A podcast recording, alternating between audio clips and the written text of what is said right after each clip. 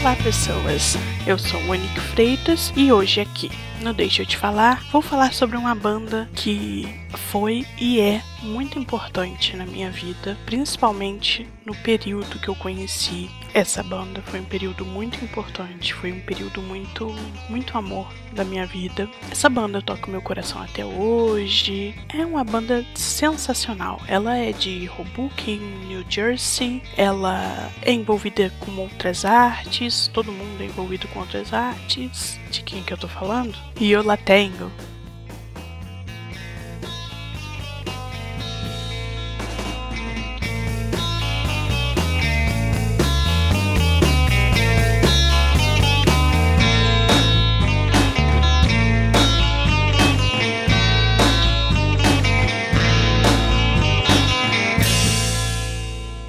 vamos lá uma das histórias de amor mais bonitinhas que eu já vi na vida. Ira Kaplan era um crítico musical do New York Rocker. New York Rocker, para quem não sabe, foi uma revista que falava sobre punk, fundada em 76 por Alan Betrock. E além do Ira escrever para essa revista, ele também escrevia para o jornal Village Voice, que está vivo aí até hoje, fala de cultura em geral e assuntos atuais. Georgia era e é artista visual além de baterista e vocalista. Inclusive, Georgia Rubley é citada no livro Woman Drummers: A History from Rock and Jazz to Blues and Country de Angela Smith, que fala de uma caralhada de baterista mulher, né? Vale a pena a leitura. Ira e George viviam se esbarrando lá em New Jersey. Tudo mais, aí se esbarravam na loja de disco, se esbarravam nos shows, até que eles encontraram dois amores em comum: a música e o New York Mets,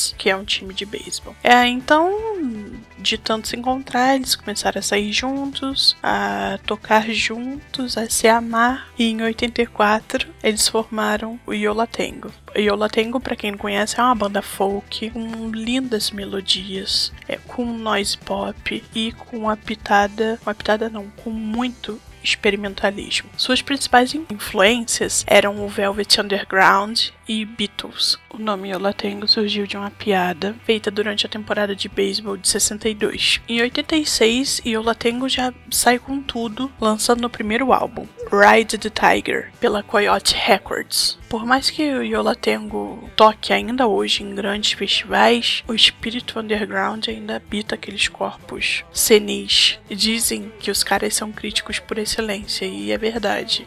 Os álbuns são obras de arte. Não tem álbum ruim no Yola Tengo. Passou pela banda uma caralhada de, de baixista. Eu vou ater-me ao James McNeil, que tá na banda desde 92, e é um fofo, é super simpático. Eu já tive a oportunidade de conversar com James McNeil no MySpace. Várias vezes eu fiz várias perguntas. Ele me respondeu sempre numa boa, com muito carinho. Perguntei o fato dele passar muito tempo na estrada, eles, né, do Yolatengo. Como é que faria, como é que faziam, porque no caso acho que o James McNeil tem cinco ou quatro filhos. Aí eu acho que eu acabei sendo muito entrona e perguntei se ele já tinha traído a mulher e tudo mais. E ele ficou um pouco desconfortável com isso. Tem trabalho solo, faz desenhos. Vamos conhecer um pouquinho de James. Ele tá na banda desde 92, desde que foi lançado May I Think With Me. Ele anteriormente era do Christmas. Eu vou deixar aqui uma música da banda Christmas para vocês conhecerem. E hoje ele tem um projeto solo chamado Dump, que tá aí desde 92. E tem cada música muito, muito, muito massa, que o cara toca tudo sozinho, é só ele no projeto. De vez em quando tem uma galera convidada, e principalmente quando ele vai fazer alguma coisa ao vivo, sempre chama os amigos, assim, pra dar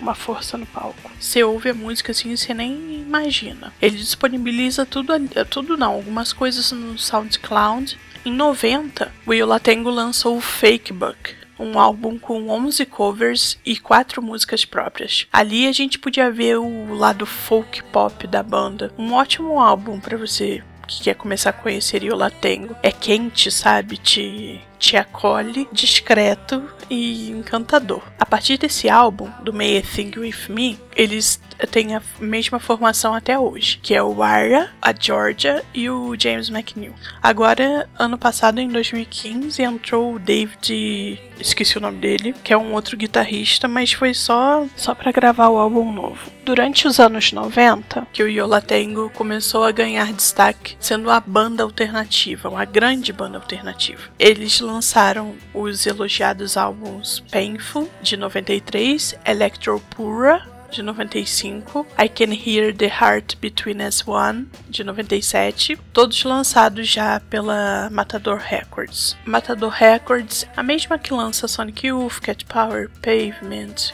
Lee Ranaldo, Lou Reed, Thurston Moore e por aí vai. No ano 2000, o trio lançou o nono disco, And Then Nothing Turned Itself Inside Out, um álbum de composições suaves, guitarras melancólicas e músicas lindas para variar. Tem músicas que realmente eu gosto muito nesse álbum. É um do, dos álbuns que eu ponho quando eu quero ficar sossegada, ficar relax, como Cherry Chapstick, Last Days of Disco, Everyday, Tears Are in Your Eyes, Night Falls on Hoboken, só música foda. Na primeira década dos anos 2000, o Yola Tango lançou o Summer Sun, que esse é um álbum que deve ter 500 furos, que eu uso pra caramba. O Summer Sun em 2003. Em 2006 lançou o I'm Not Afraid of You and I Will Beat Your Ass e o Popular Song em 2009. Em 2013 lançou o Fade, 13 terceiro álbum da banda, e ano passado, na mesma linha do do Fakebook, ele lançou Stuff Like That There, um disco que é cheio de cover e tem algumas músicas autorais também, mas tem o cover que é a coisa mais linda e o clipe também, que é da música Friday I'm in Love do The Cure, na voz da Georgia. Ai, muito lindo. Muito amor, muito amor. Eu não me ative a falar muito do, dos álbuns. Eu vou deixar uma música de cada, cada álbum aqui na descrição, porque senão ia ficar muito extenso. Tem algumas entrevistas legais deles, Ira e o McNeil indicando discos, falando da época de quando ele era crítico musical, que era uma coisa que ele gostava muito de fazer. Tem uma entrevista também, tipo um bate-volta com James McNeil em 2014, que ele fala sobre músicas que fazem ele chorar, músicas que ele que tocariam no velório dele. Eu vou deixar aqui tudo na descrição. Ouçam Yola Tango, busquem. Quem gostar, quem usar, eu uso o Soul Seek para compartilhar as minhas discografias. P2P, programa aqui de compartilhamento. Eu vou deixar o meu o meu nick lá do SoulSeek e quem quiser me adiciona e pega lá as minhas discografias. Eu passo tudo que eu tenho de álbum físico, eu passo para lá. Ok? Espero que vocês tenham gostado. That's all, folks. Até mais.